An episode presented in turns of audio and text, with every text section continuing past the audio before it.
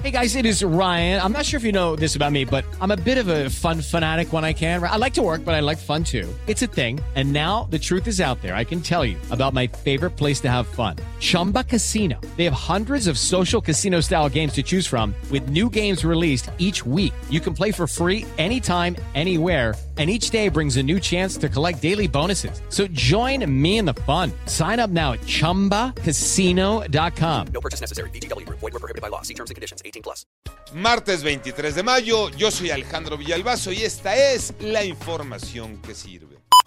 Ellos están acostumbrados a vivir con Don Goyo, así lo llaman y confían en que el volcán se va a tranquilizar. La emisión de ceniza, los tremores y la actividad que ha registrado para los habitantes de San Nicolás de los Ranchos es hasta cierto punto normal. Platiqué con el presidente municipal, Gumaro Sandré Popoca.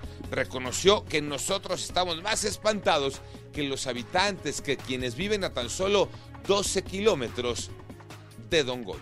Aquí los pobladores pues estamos acostumbrados, te decía yo, a cohabitar con el volcán. No tenemos miedo, pero sí tenemos prevención y precaución. Hay un comportamiento inusual del volcán, pero decimos, bueno, no nos va a hacer nada el volcán.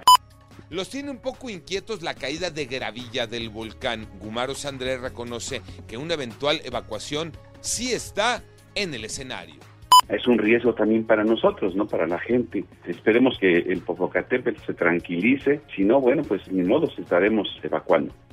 Son niños con problemas de salud importantes que enfrentan grandes problemas para atención médica integral.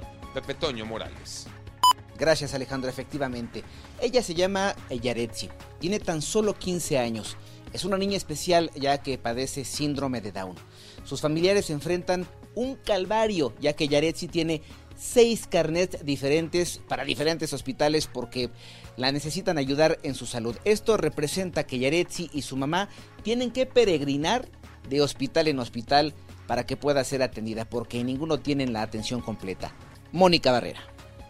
A pesar de ser derechohabientes del ISTE, la señora Francisca, mamá de Yaretsi, explicó que acude a seis hospitales, el General de México, General de la Jusco, Pediátrico de Aragón, pertenecientes a la Secretaría de Salud Federal y Capitalina, y a tres del ISTE, uno en Peralvillo y el primero de octubre, además de su clínica para atender síndrome de Down, con un gasto de bolsillo de dos mil pesos mensuales.